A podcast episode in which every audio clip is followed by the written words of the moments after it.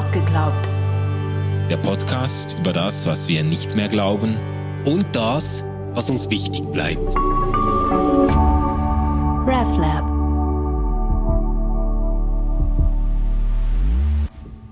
Hallo und herzlich willkommen. Es ist Sommer, es ist heiß, es ist Zeit für die Sommerabschlussfolge. Genau. Und Manu, wir sitzen mal wieder in unserem alten, wunderbaren Studio in Zürich. Good old times. Ja, ja. so bevor wir in die Ferien abdüsen, äh, nochmal an alter genau. Wirkungsstätte. Hast Wunderbar du, hier zu sein. Hast du den weiten Weg von Bern nach Zürich auf dich genommen? Ja, ja. Und jetzt äh, sind wir mal wieder hier oben bei sommerlichen Temperaturen. Es das wird unglaublich warm hier oben. Deswegen ähm, äh, wichtiges Learning, wer hier arbeiten will, braucht ein Deo mit Alu. Sonst ist das einfach unfair. Hey, ähm, wir haben gesagt, wir machen Staffelfinale. Wir wollen nochmal so Revue passieren lassen, was wir denn jetzt eigentlich gelernt haben, was uns aufgefallen ist bei diesen Medienphänomenen, Podcasts, Büchern, mhm. äh, die wir besprochen haben. Äh, es gibt eine ganze Liste mit vielsagenden Titeln, äh, die wir durchgegangen sind. Das kann sich aber jede und jeder selbst anschauen. Ist ja jetzt alles auf unserem Podcast äh, genau. drauf. Äh, ich ich fange mal vielleicht so an. Ähm, hat sich bei dir im Kopf irgendwie eine Systematik ergeben? Weil äh, wir, wir sind ja mal angetreten und haben gesagt, wir wollen nicht nur einfach interessante Podcasts und Bücher und Phänomene ähm, vorstellen, sondern wir tun das so ein bisschen in der Absicht, dass wir glauben, dass das uns etwas über die Gegenwart äh, mhm. sagt. Hast, hast du da irgendwie eine Landkarte im Kopf? Also mir sind auf jeden Fall einige Dinge aufgefallen jetzt im Rückblick auf diese besprochenen Buchtitel und Podcasts und so weiter, äh, weil wir uns ja eigentlich, ich sage jetzt mal, an Popularitätskriterien orientiert haben. Wir haben nicht besprochen, was wir per se am besten finden oder gut finden, sondern was wirklich durch die Decke gegangen ist, die Bestsellerlisten erklommen hat und so weiter. Und daraus lässt sich ja doch auch ein gesellschaftliches mhm. Interesse ableiten. Und äh, vielleicht, äh, ich kann mal mit einem Punkt anfangen, der mir schon aufgefallen ist jetzt äh, im Blick auf Sach Buch, Bestseller, aber auch im Blick auf ganz populäre äh, Podcasts, die von Zehntausenden oder Hunderttausenden gehört werden, äh, dass der, ähm, der Mensch äh, des 21. Jahrhunderts, der Zeitgenosse und die Zeitgenossin, das Interesse an sich selbst noch nicht verloren hat. Also ähm, was doch auffällt, ist, dass ganz viele Formate hohe Popularität erreichen, die den Menschen helfen, sich selbst irgendwie besser zu verstehen. Also so mhm. dieses introspektive äh, Element ist mir sehr aufgefallen. Ganz viele Bücher und Podcasts, die versuchen eigentlich Leuten zu helfen, äh, in sich selbst hineinzugucken, mhm. zu verstehen, wie man funktioniert. Das hat auch diesen therapeutischen Aspekt, so äh, irgendwie zu merken, ah, welche Dinge prägen mich, welche ja. Verletzungen, welche traumatischen Erfahrungen und so weiter sind mir irgendwie mitgegeben und wie kann ich auch aus gewissen Zwängen austreten, aus schlechten Gewohnheiten? Wie kann ich Heilung finden für Verletzungen und zu einer anderen, besseren Person werden? Also äh, eine ganze Reihe von, von Büchern, die wir äh, besprochen haben, beschäftigen äh, sich damit. Ähm, natürlich von Stefanie Stahl, das Kind in dir muss Heimat finden, also dieses, mhm. äh, dieser psychologische Ansatz. Der, der Podcast Beziehungskosmos. Ja, genau, genau. Äh, da, das ähm, und ja, eben, das, äh, auch das Erziehungsbuch, das wir besprochen haben von äh, Philippa Perry, da geht's eigentlich ja auch ganz wesentlich drum, äh, wenn ich eine, äh, ein guter Vater, eine gute Mutter für die Kinder äh, werden will, dann muss ich meine eigene Erfahrung mit meinen Eltern aufarbeiten. Da geht's quasi drum, in sich selbst hineinzuschauen, die Vergangenheit zu verstehen. So, das ist schon ähm, ein, ein ganz starkes Motiv, das ja irgendwie auch ja, wie, wie, wie würdest du das werten? Man kann das naja, ganz verschieden deuten. Ich, ich, ich glaube, ich würde es ganz grundsätzlich ähm, werten, mal mhm. zunächst. Ähm, nämlich, dass praktisch alles, was wir uns jetzt angeschaut haben, hat mit einem Ich und einem Selbst äh, zu tun. Ja. Und ähm, das vielleicht in vier unterschiedlichen Dimensionen. Einmal ähm, so diese ganze Selbstsorge. Thematik, die aufkommt. Ja. Also Thema Achtsamkeit, Thema Aufarbeitung eigener Muster, äh, mhm. denen man aufsitzt. Ähm, dann aber auch sowas wie ein Door-Opener, sich überhaupt mit dem Thema zu beschäftigen, nämlich in den 4000 Wochen. Ähm, ja. Du hast dieses eine Leben, es ist vergänglich, es ist nicht so lange, wie man vielleicht denkt. Ähm, wofür willst du es investieren, etc. Mhm. Also diese ganze Selbstsorge-Thematik. Und dann ähm, äh, davon nochmal unterschieden, aber auch das Thema der Selbststeigerung. Mhm. Und zwar in ganz unterschiedlichen äh, Bereichen. Wir haben jetzt diese ganzen Sport-Podcasts haben wir ja ausgeblendet. Das ist ja auch nochmal ein Riesengenre. Stimmt. Ähm, ja. Also Nobody Bullshit oder ähm, Fitness mit Mark oder ähm, die beste Version von dir oder so. Das wäre ja auch nochmal ein ganzes Genre gewesen, was man auch hätte mitnehmen können. Wir haben das ja aber zum Beispiel bei der 1%-Methode gehabt. Mhm. Ähm, und der Frage, wie verändere ich mich selbst nachhaltig? Ja. Ja. Ähm, dann auch bei den äh, 101 Essays, äh, wo es darum geht, dem Leiden was abzugewinnen, ähm, einen pädagogischen Wert darin äh, zu erkennen, zu wachsen. Also diese ja, ja. Selbststeigerungen in ganz unterschiedlichen äh, Bereichen. Ja, das Kaffee am Rand der Welt äh, geht auch in die Richtung, auch Introspektion, aber auch irgendwie Veränderung ja. des Lebens, um mehr Erfüllung und Sinnstiftung genau. rauszuholen. So. Dann das äh, Thema Beziehungsfähigkeit. Ja. Das fand ich äh, ganz, ganz häufig. Mhm. Äh, sei es jetzt im Umgang mit den eigenen Kindern, äh, mit Beziehungen, mit Freundschaften, ähm, in der Arbeitsumgebung. Ja. Das ist so ein Thema, das sich auch total durchträgt. Und es funktioniert aber witzigerweise jetzt abgesehen von diesem einen äh, wirklich schrecklichen Buch, die 48 Gesetze der Macht, funktioniert das eigentlich immer so, dass es darum geht, sich selbst zunächst besser zu verstehen, sich beobachten zu lernen mhm. und dann daraus ähm, in ein anderes Handeln und in ein anderes ja. Bewusstsein zu kommen.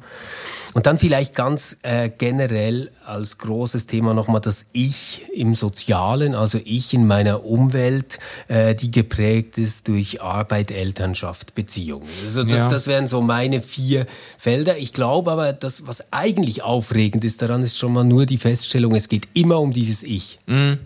Ja. Ähm, das, das, das klingt trivial, aber ich glaube, wenn wir uns jetzt so ähm, Ratgeber anschauen würden aus den 70er Jahren, dann würde es eher darum gehen, irgendeine Technik, irgendein Hack ähm, zu lernen, mhm. um etwas zu tun ähm, diese ganzen Diätratgeber zum Beispiel, die interessieren sich überhaupt nicht dafür, welche Einstellung du zu deinem Körper hast oder so. Also die Älteren ja, jetzt. Ja, ja. Heute geht's nur noch darum. Also du musst intuitiv essen und damit deine Intuition richtig ist. Ah, das mache ich schon, intuitiv essen. Ja, das, das kannst du fantastisch.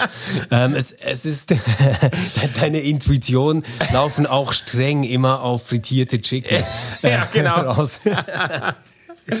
ja, ja ähm, das, das, das stimmt. Es geht, äh, es geht in einem weit, weiten Sinne immer um Aspekte des Ichs, der selbst, ähm, der, Selbstsorge, der Selbstverwirklichung, der Selbsterkenntnis.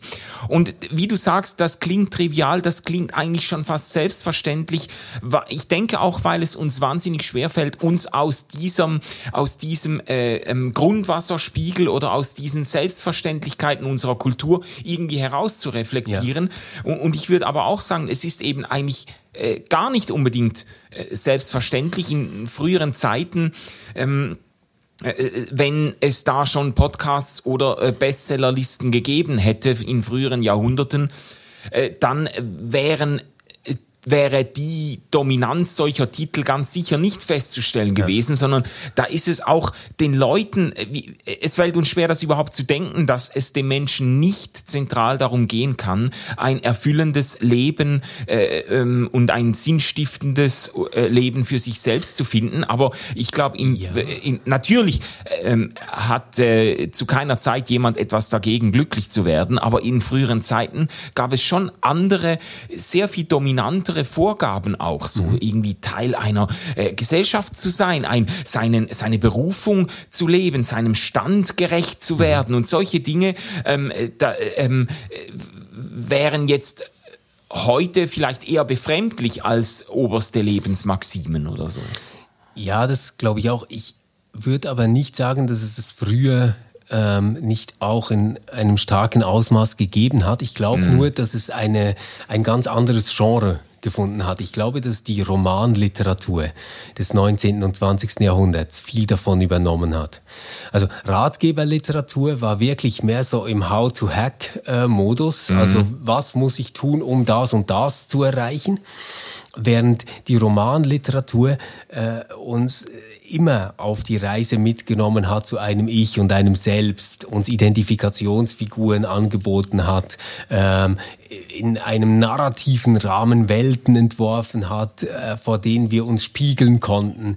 Also ich, ich glaube, all das gab's. Es gab es aber halt eben eher vielleicht in Literatur, vielleicht auch in Film. Also wenn ich jetzt ähm, Szenen einer Ehe, Mm. Ähm, von, von, von äh, Bergmann ist das, äh, denke. Das, das ist ja eigentlich äh, ein ganz, ganz starkes Identifikationsangebot äh, auf zwei Seiten, das dann viele Paare auch zu ernsten Gesprächen äh, über ihre ja. Beziehung, über die Art, wie sie Ehe verstehen und leben wollen, äh, geführt hat. Ich glaube aber, niemand hatte damals den Anspruch, damit jetzt Ratgeber äh, Literatur zu mhm. verfassen. Oder? Ja, ja.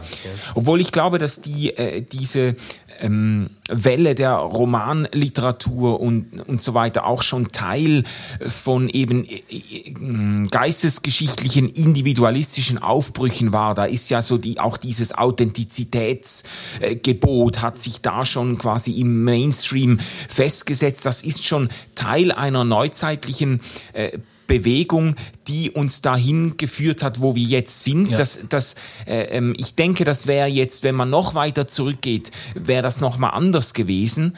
Aber das Erstaunliche ist ja heute, dass wir damit immer noch nicht durch sind. Weißt du, dass ja. man irgendwie, äh, dass, dass, dass man immer noch Millionen von Büchern verkaufen kann und, und Tausende von Stunden investieren kann als Hörer und Hörerin von Podcasts und, und, und so weiter, äh, um sich auf diesen Selbstfindungs äh, zu begeben.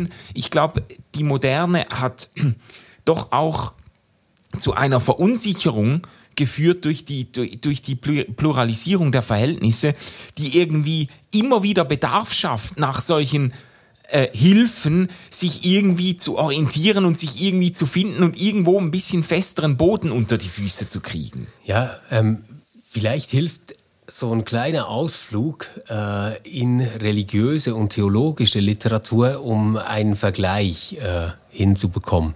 Also wenn wir äh, die Reformationszeit und die Zeit der ähm, ja, Aufklärung auch noch mitnehmen, dann mhm. steht da im Zentrum der Katechismus. Also nicht nur jetzt katholischerseits, sondern es, es gibt ja auch äh, protestantische Katechismen. Ja. Und die sagen, wie es ist. Also da wird eine Frage gestellt, was ist dein einzig Trost im Leben und im Sterben? Ja. Und dann, dass ich nicht mir, sondern meinem Herrn Jesus äh, Christus gehöre. Und, mhm. ähm, da da geht es quasi drum, den Menschen zu informieren über etwas, was der Fall ist. Ja. Jetzt ähm, gibt so eine nächste Stufe, wo ich sagen würde, das ist so Mere Christianity ähm, von C.S. Lewis. Pardon, ich bin Christ, heißt es ja, genau. auf, auf Deutsch. Ähm, das ist schon sehr viel narrativer aufgebaut, versucht Verbindungen zu schaffen zu einer Lebenswelt, in der Menschen drin sind, versucht sie äh, quasi anekdotisch und über Episoden abzuholen und daraus äh, sie dann zu dem hinzubringen, was aber als Wahrheit immer noch feststeht. Mm, mm. Also da ist man aber immer noch in der Moderne. Es gibt diese Wahrheit, sie ja. ist einfach etwas schwierig vermittelbar. Ja, ja. Und wenn, wenn wir jetzt einen nächsten Schritt weitergehen, so in dieser äh, Art Literaturgattung, dann könnte man sagen, ja, äh, Rob Bell äh, nehmen. Ähm, und äh, dort, äh, wie, wie heißt das, das ganz bekannte Buch äh, von ihm? Velvet Elvis. Velvet Elvis, erste, ja. Velvet Elvis, oder? Ähm, wo die ganze Richtung umgedreht wird. Ich gehe jetzt von Erfahrungen, die ich mache, quasi ähm, deduktiv vor und komme zu dem, was Gott sein könnte und was der Mensch sein könnte in dieser Welt, die unübersichtlich ist. Mhm. Die Antworten stehen nicht mehr fest. Es gibt nicht diese eine Wahrheit, die man jetzt einfach vermitteln muss, sondern es gibt verschiedene Momente, die einem im Nachhinein wie Offenbarungsmomente erscheinen können und man braucht quasi so eine Hebamme, die einem hilft, diese eigene Wahrheit zu gebären. Mhm. mhm. Und ich, ich glaube, ganz, ganz ähnlich ähm, haben wir es auch äh, mit dieser ganzen äh, Bestseller-Literatur äh, erlebt, die, die wir jetzt heute haben. Ich finde, es sind überraschend wenige äh, ja, jetzt Anweisungen auf der Ebene von diese drei Dinge musst du tun. Mhm. Da drin und ganz viel so mit, ähm, wer bist du eigentlich? Äh, wie fühlt es sich an, wenn du ähm, merkst, dass du eifersüchtig bist? Also so ja, ja, ja. Äh, ganz, ganz starker Erfahrungsbezug, ähm, der da drin mitgeht. Ja, ja, kann, kann ich. Äh äh, kann ich gut nachvollziehen. Äh, Gibt es denn jetzt im Rückblick auf die, das ist übrigens, ist das eine sehr lange Staffel geworden, da war ich selber, Mega. also wir wussten ja gar nicht, wie lange wir das durchziehen, ja. aber da hat sich irgendwie eins ums andere ergeben, jetzt sind wir bis in den Sommer gekommen. Genau. Äh, damit, also äh, im Rückblick jetzt auf diese vielen Folgen, ja. äh, gab es für dich da irgendwie eine Überraschung, wo du vielleicht, also manche Titel haben wir ja gekannt, äh, mhm. andere haben wir eigentlich höchstens vom Hören sagen irgendwie was gewusst, aber äh, dann frisch gelesen. Mhm. Gab es da Überraschungen und gab es dann auch irgendwie Enttäuschungen? Ja, also äh, oder wenn ich jetzt sage Überraschungen, dann muss es ja was sein, was ich ähm, zuvor nicht gekannt habe. Ähm, also ja. Also jetzt so meine großen Favorites wie äh, Beziehungskosmos oder Alte weiße Männer äh, von Sophie Passwort, also mhm. die kann ich jetzt nicht nennen, weil das war nicht überraschend für mich. Ja. Ähm, das, das fand ich schon immer gut. Mhm. Ähm, ja, also was ich, was ich vielleicht hervorheben würde, wäre wirklich dieses erste Buch 4000 Wochen. Mhm. Wie steige ich aus dem Hamsterrad aus? Weil ich finde, es ist eine sehr gelungene Form, eine sehr gegenwartstaugliche Form, um uns aus dem Hamsterrad äh, rauszureißen und zu fragen, hey, worum geht's dir eigentlich? Mhm. Was ja. möchtest du eigentlich machen? mit diesem einen kurzen Leben, das du hast. Ja. Wo soll's funkeln? So, das ähm, fand, ich, fand ich wirklich cool. Ich fand dann auch überraschend, dass bei einem Buch wie die 1%-Methode, wie verändere ich mich selbst, dann doch auch ein großer Teil genau dieser Reflexion dient. Also wo will ich eigentlich hin? Was, wie setze ich meinen Kompass Stimmt, im ja. Leben ganz mhm. generell? Also, dass so diese großen, tiefen Fragen in diesen äh, wirklich sehr erfolgreichen äh, Büchern eine so große Rolle spielen. Das äh, hat mich erstaunt, ja. Ja, ja. also ging mir ähnlich, 4000 Wochen. Ich habe das ja gekannt, bevor wir gestartet sind äh, und auch angefangen zu lesen, schon ähm, äh, bevor die Serie begann, äh, unsere Staffel. Und das das fand ich sensationell. Das äh, hat mich, also selten hat mich ein Buch so irgendwie getroffen. Das fand ich echt sehr, sehr stark. Ähm, und dann eine große Überraschung, äh, ein Buch, das ich wirklich überhaupt nicht gekannt habe, nur vom Titel her, war Mark Manson, The Subtle Art of Not Giving a Fuck. Ja. Das, äh, da bin ich eigentlich so dran gegangen. Ich wusste, das ist ein, ein großes Ding, das ging durch die Decke im englischsprachigen Raum und ist auch bei uns, bei uns bekannt geworden. Und ich habe gedacht, ja, das wird jetzt so irgendwie eine äh, leicht, äh, wie sagt man, äh, anstößige, äh, lockere Lektüre. Und ich war sehr überrascht. Ich fand mhm. das wirklich sehr viel tiefgehender und sehr viel stimmiger und sehr viel verantwortlicher, ja, als ich mir das irgendwie gedacht habe. Ja. Ähm, was, was hat dich enttäuscht? Ja, ich muss aber vielleicht trotzdem noch ähm, ja? auf, auf dieses Buch, äh, The Subtle Art of Not Giving a Fuck, äh, zurückkommen, weil das ja eigentlich genau diesen Punkt auch wieder aufnimmt. Ähm, dass ich mich zunächst mal frage, hey, in diesen ganzen Optionen und Möglichkeiten, wo will ich ungefähr hin? Ja. ja. Und, und diese Groborientierung zunächst mal vornehmen, das fand ich auch stark. Stimmt. Fand ich wirklich Stimmt, auch ja. stark. Äh, und ich glaube, da unterschätzt man dann doch oft äh, das, was Ratgeberliteratur kann. Ich frage mich immer, wie nachhaltig das für jemanden ist, mhm. der das liest. Oder ob nicht äh, dann auch ein großer Schmerz zurückbleibt mit, ah, ähm, jetzt wüsste ich eigentlich alles, aber ich handle dann doch nicht danach. Ja. Und das ist so vielleicht meine große Frage auch äh, an äh, Ratgeberliteratur, aber auch an zeitgenössische Predigten, an Rituale, an all das. Wie wird so was ganz Fundamentales wie Rechtfertigung, angenommen zu sein in dieser Welt, mhm. Urvertrauen erfahrbar äh, für, für Menschen. Ja, ähm, ähm, ja. darf ich da kurz reingrätschen, weil ich finde, das, äh, das stimmt natürlich absolut. Äh, wir könnten uns fragen, ähm, was ist vielleicht auch schief an dieser Anlage, äh, dass die Beschäftigung mit sich selbst durch solche Bestsellerbücher und auch durch Podcasts vor allem individualistisch angeregt wird. Und ich glaube, da ist wirklich ein bisschen ein Hund begraben in der ganzen Geschichte, äh, weil ich nämlich glaube, es gibt keine Selbsterkenntnis und es gibt auch keine nachhaltige Selbstverwirklichung und Selbstveränderung, äh, die äh, die bei sich selbst bleibt oder die ja. quasi isoliert geschieht. Ja. Ich denke, und ich habe das auch immer mal wieder so erfahren, dass wenn ich jetzt, ich war auch schon in Lesegruppen oder in, in Kleingruppen, Small Groups oder wie auch immer, in denen man dann solche Bücher gelesen hat und dann hat man die gemeinsam diskutiert und hat gemeinsam gesagt, okay, was machen wir jetzt fest? Was machst du fest daraus? Was mhm. schreibst du dir auf?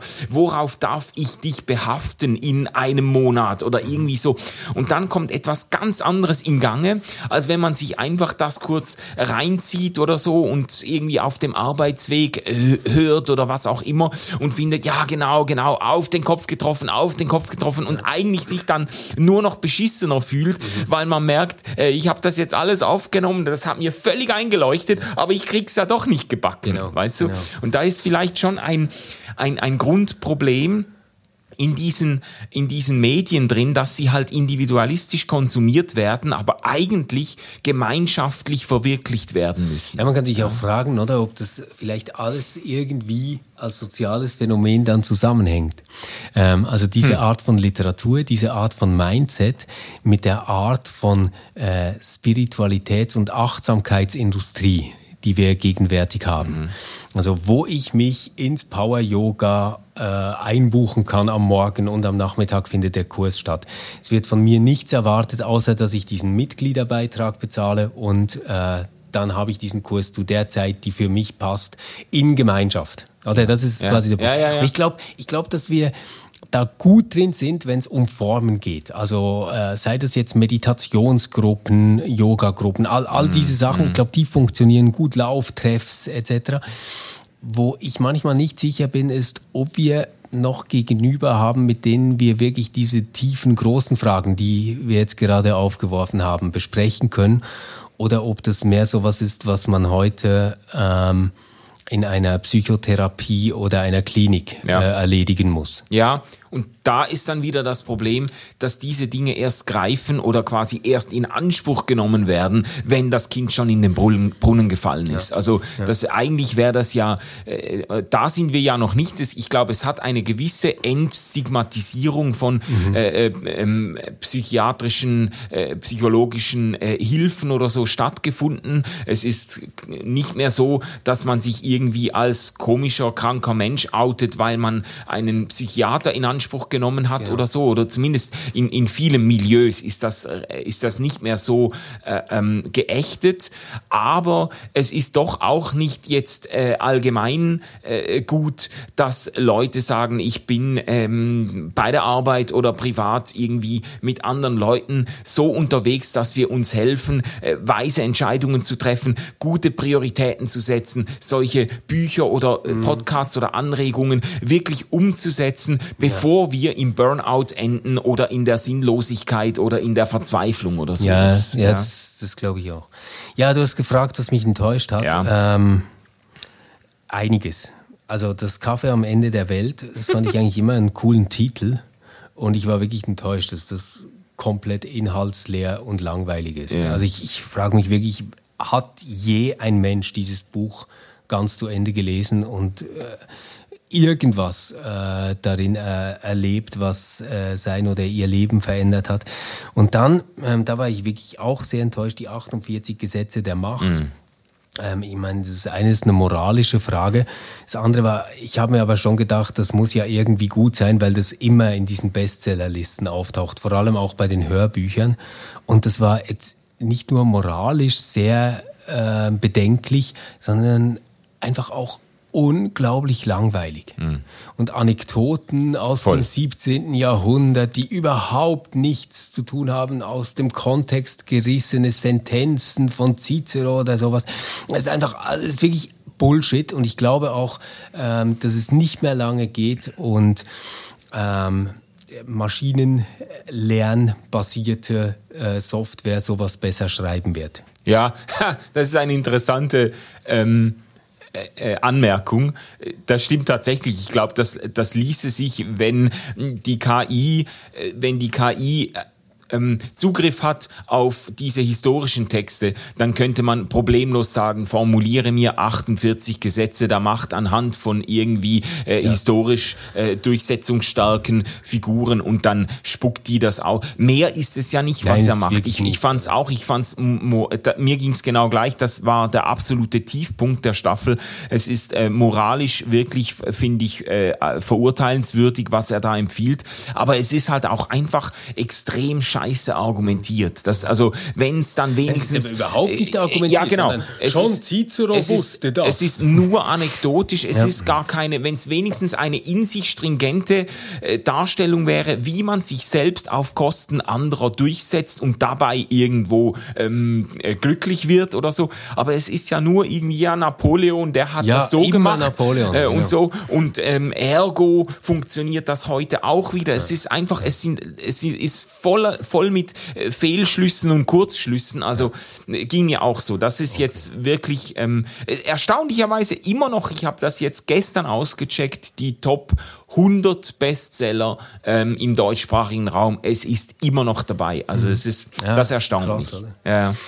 Ja, und ich finde so insgesamt sind so drei große Herausforderungen äh, sichtbar geworden, denen sich ähm, diese Bücher und Podcasts gestellt haben. Das eine ist der Feminismus und jetzt nicht Feminismus als etwas Negatives, das meine ich gar nicht, sondern die ganze äh, Gender Trouble Geschichte, mhm. ähm, die sich dahinter äh, verbirgt, die ganze Frage nach, was bedeutet soziale Gerechtigkeit eigentlich? Ähm, was heißt Intersektionalität und Verantwortung.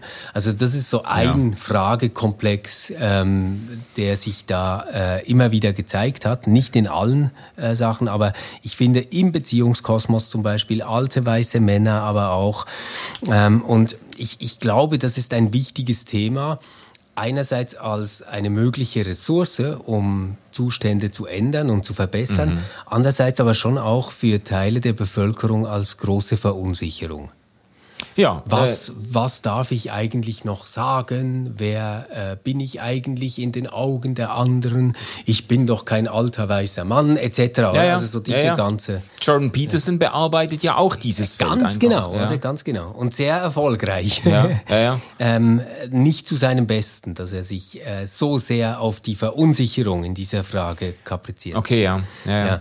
Ähm, dann Kapitalismus als äh, anderes Thema, so quasi die Frage, wie überlebe ich in einer Welt, die sich ständig rationalisiert und ähm, Anpassungsleistungen von mir fordert? Beschleunigt. Beschleunigt. Ähm, ja. Ähm, auch, äh, wo ich mich quasi nicht mehr einfach als Mitarbeiter in die einen Brotjob wahrnimmt, verstehen darf, sondern ich bin in allem, was ich tue, immer gleich eine Projektmanagerin, ähm, zunächst meiner selbst, dann aber auch der Aufgaben, die mir zufallen, der Familie, ähm, in der ich Verantwortung trage.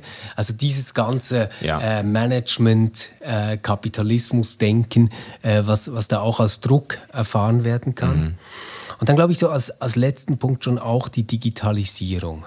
Also äh, wer werden wir sein in einer Welt, in der Wissen ähm, keine knappe Ressource ist ähm, und die Aufbereitung von Wissen immer komplizierter und schwieriger wird, in der ähm, die Quellenunterscheidungskompetenz immer entscheidender ja. wird. Und da glaube ich, sind solche Bücher wie 4000 Wochen reagieren letztendlich auf solche Phänomene, weil sie sagen, hey, nimm dir mal die Zeit, richte deinen Kompass aus, wo, wo willst mhm. du hin? 1%-Methode, ähm, die das tut. 12 Rules for Life, ähm, bring mhm. dein Zimmer in perfekte Ordnung, bevor du die Welt kritisierst. Also all diese Impulse versuchen irgendwo Schneisen zu schlagen in einer Welt, die uns ähm, vielleicht überfordert und in der wir uns nicht mehr ganz zu Hause fühlen. Ja, ja. Ja, good point. Was natürlich die Frage aufwirft, wo denn hier die Orientierungs- und Klärungspotenziale äh, des christlichen Glaubens liegen können, weil das sind ja jetzt eigentlich, würde ich sagen, samt und sonders ähm, jetzt nicht besonders religiöse Titel oder die wir besprochen haben oder Podcasts, sondern, ähm, sondern Produkte einer säkularen oder säkularisierten Öffentlichkeit, äh, die aber an manchen Stellen eben genau diese großen Fragen, auf die Religionen auch äh, genau. seit jeher äh, auch versuchen Antworten zu geben, durchaus antippen und, und Leute wirklich auch, also ich, ich, ich habe tatsächlich das Gefühl, bei manchen Büchern, die wir besprochen haben, da würde ich mir sehr wünschen, dass das viele Leute lesen und beherzigen, weil sie eben aus diesem äh, oberflächlichen, kapitalistischen, ähm, auch teilweise ausbeuterischen Alltag irgendwie herausrufen und Leute wirklich so auf die Frage äh, werfen, die jetzt Psalm, was ist es, 90 äh, aufwirft, äh, was, was soll auf meinem Grabstein stehen? Was soll ich im Rückblick auf mein Leben? Was, was, was zählt wirklich? Was hat nachhaltig Wert und so? Das sind ja Fragen, äh, auf die Religionen auch äh, antworten oder genau. versuchen ich, zu antworten. Ich glaube auch, dass das ähm, in der Gegenwart zu einem Ergänzungsverhältnis geworden ist. Ich glaube, so große Leitdisziplin für alle diese Fragen ist die Psychologie. Mhm.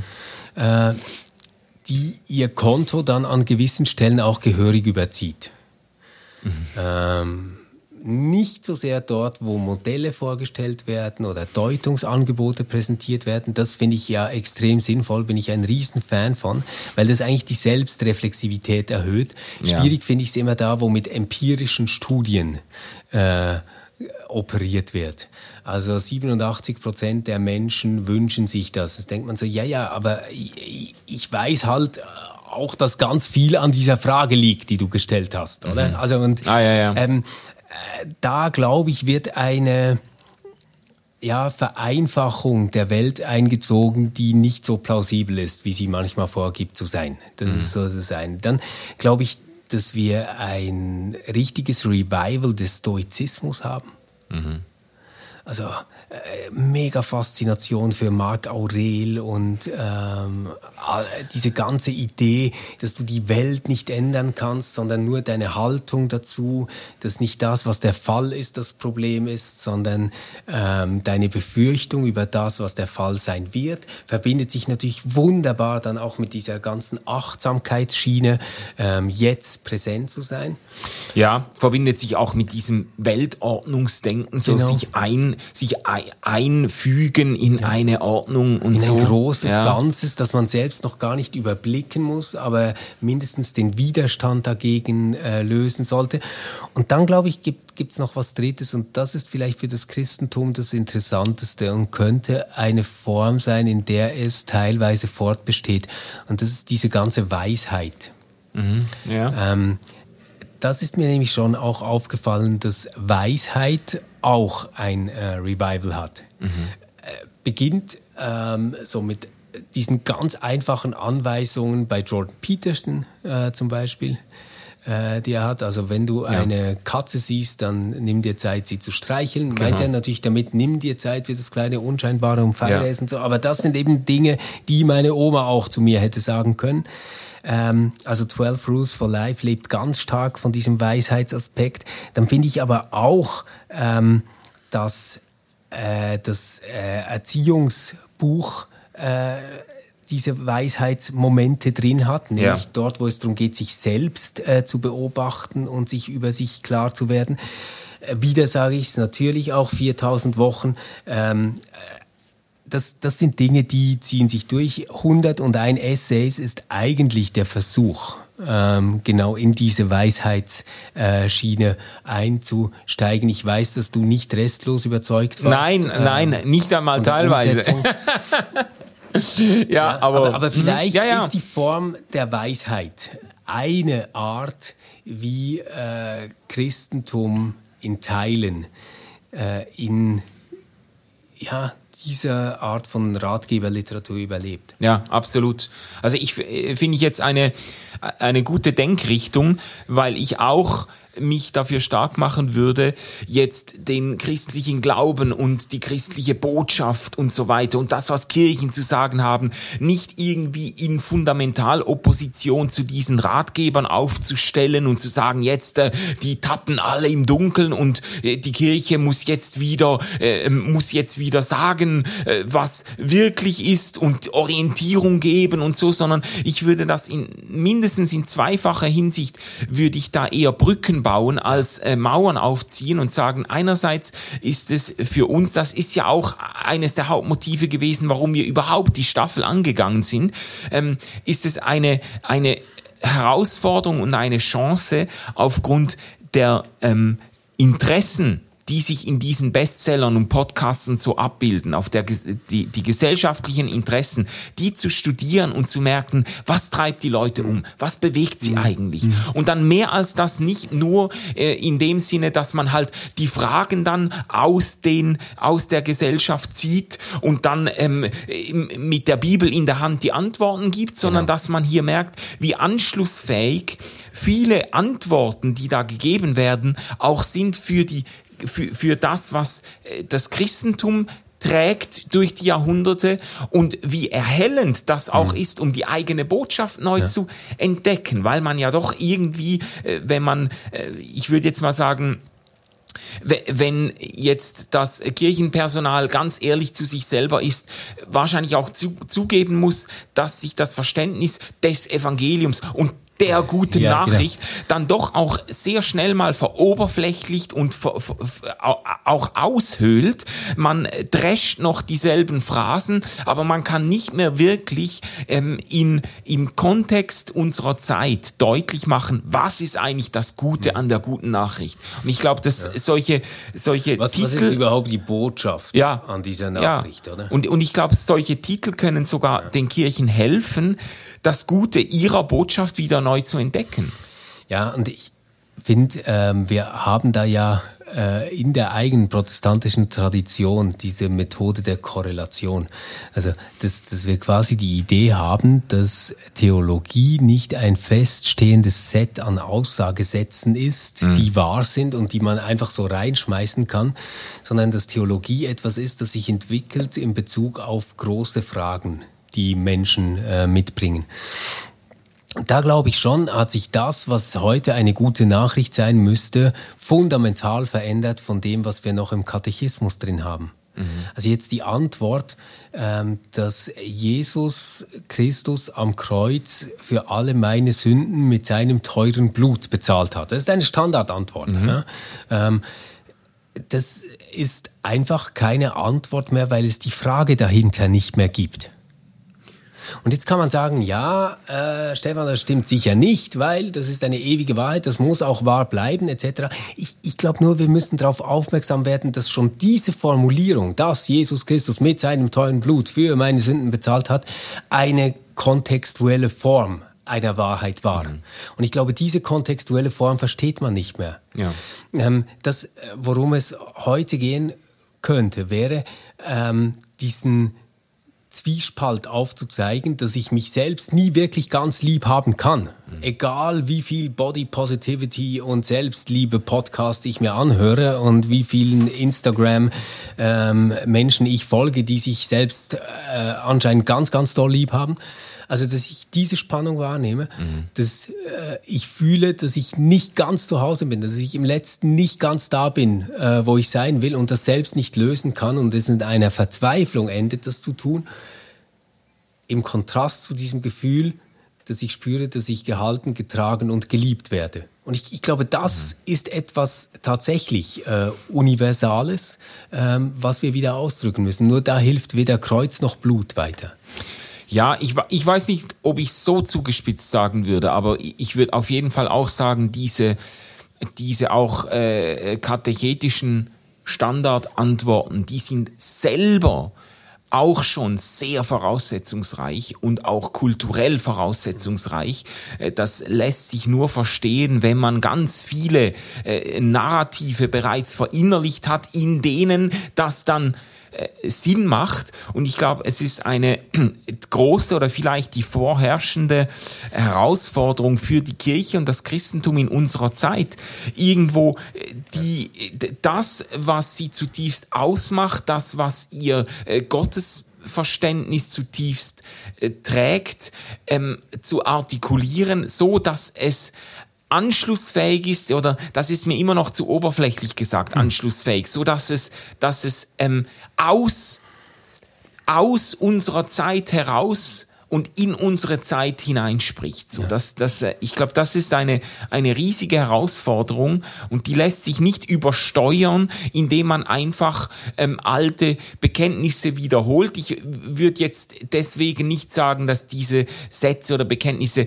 keinen Platz oder keinen Ort mehr haben, aber es ist, das Entscheidende ist halt die Kontextualisierungsleistung und die Inkarnierungsleistung, ja. die, die, die ähm, erfolgen muss. Ja. Und ähm, da habe ich im Moment auch mehr Fragen als Antworten.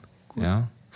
Hey Manu, wir stehen am Ende ähm, dieser ganzen Staffel. Wir sind ähm, kurz vor den Sommerferien. Ja. Und das heißt auch, unser Podcast wird jetzt ein paar Wochen nicht erscheinen. Mhm. Ähm, wir sollten unseren Hörerinnen und Hörern vielleicht ein, zwei Tipps mitgeben, was man stattdessen tun könnte, ja. wenn kein ausgeglaubt kommt. Sehr. Ich habe ich hab einen ersten Tipp mitgebracht, ah, cool. auch einen Podcast, ähm, den ich verschlungen habe. Äh, das ist von Zeit Online und der heißt Der Spion in unseren Handys.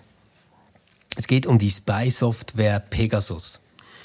Ähm, hast, hast, du mal davon gehört? Nein. Es nein. geht so um die digitale Überwachung von Kommunikation und Handys.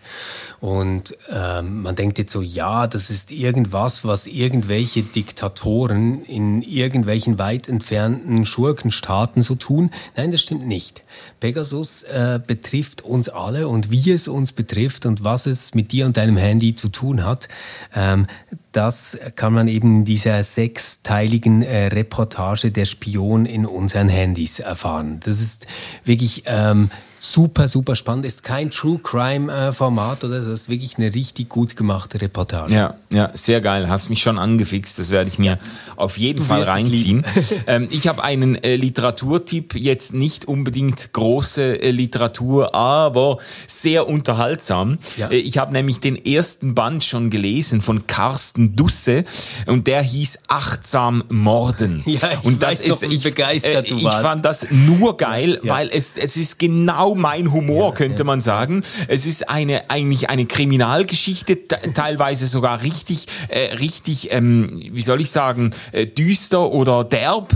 Ähm, und gleichzeitig wird jedes Kapitel eingeleitet. Also es die die Rahmenhandlung ist eigentlich äh, de, de, ein Typ, der äh, arbeitet als Rechtsanwalt und leidet unter dem Druck seiner Arbeit und unter dem Druck seiner Ehe und so und Familie und ihm ist irgendwie alles zu viel. Und dann wird ihm von der Frau Frau empfohlen, doch einen Achtsamkeitstrainer sich äh, zuzutun.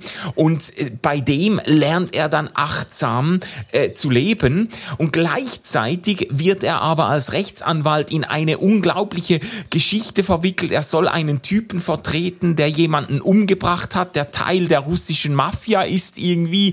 Und äh, das, das entspinnt sich dann so, bis er dann mit dem einen Typen im äh, Kofferraum um ihn, um ihn äh, zu äh, ähm, nicht zu entführen, sondern eigentlich vorgeblich um ihn zu retten äh, und in ein Sommerhaus ähm, ähm, äh, zu führen.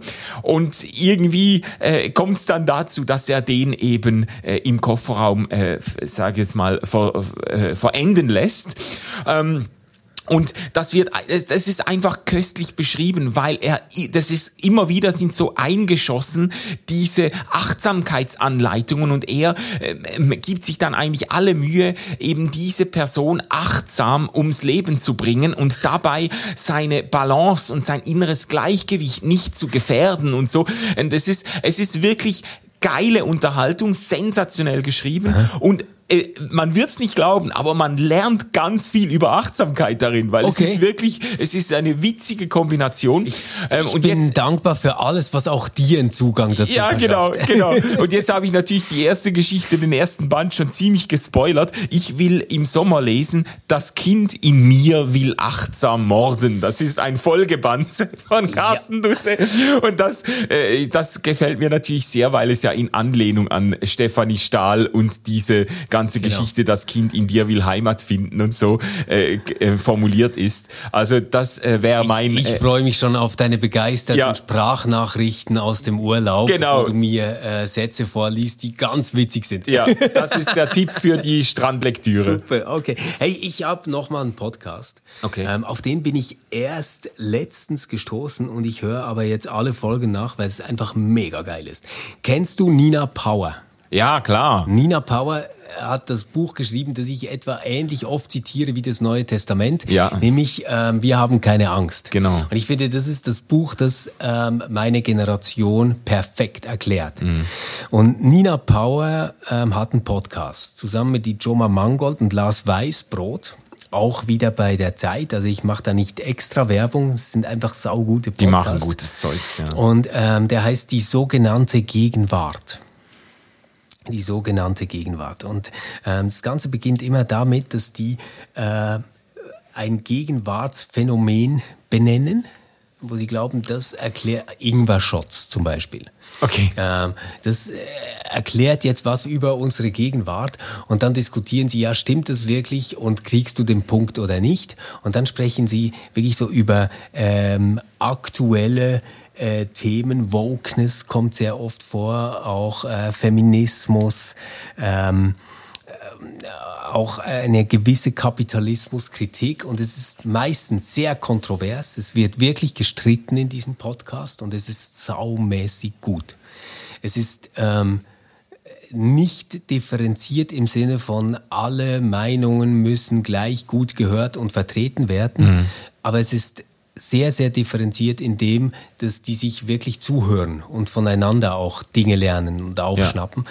Also das ist ähm, vielleicht äh, so als Ergänzung zu dem, was wir versucht haben mit diesen Büchern und Podcast mhm. eigentlich zu machen, ist das ein Podcast, der wirklich diese Gegenwart verstehen will. Ich finde den mega, mega toll. Ja, da hast du mich schon wieder heiß gemacht. Also äh, das muss ich mir auch äh, anschauen. Äh, ich habe noch einen Buchtipp oder ein Büchlein, das ich empfehlen würde, ähm, das ich schon zur Hälfte gelesen habe und noch äh, äh, fertig lesen werde im Sommer. Jörg Scheller, Uncheck Your Privilege. Der Typ ist ein Professor für Kulturwissenschaften, ich glaube in Zürich. Ähm, eine ganz schillernde Person, also irgendwie Punk, Rock, Band, äh, Gitarrist oder so, ähm, Bodybuilder und Fitnesstrainer. Das ist schon geil, noch. wenn du eine Punkband hast und Bodybuilder bist. Genau, und, cool. und, äh, und, und Professor bist für, Kul ja, genau. für Kulturwissenschaften, äh, hat über Arnold Schwarzenegger promoviert und so. Also eine ganz interessante Person. Und er hat äh, dieses, äh, finde ich, sehr intelligente Büchlein geschrieben, dass, äh, dass eben gerade nicht in de, nicht in diesem aggressiven und ungesunden Sinne kulturkämpferisch ist, aber er nimmt sich diesen verbreiteten Privilegienbegriff vor und versucht zu zeigen, dass ein Privileg über äh, lange Zeit hinweg eigentlich ein sehr profilierter Begriff war, um ein verliehenes Vorrecht ähm, zu beschreiben. Und dass dieser Begriff jetzt auch in, eben in diesem Kulturkampf und in der gesellschaftlichen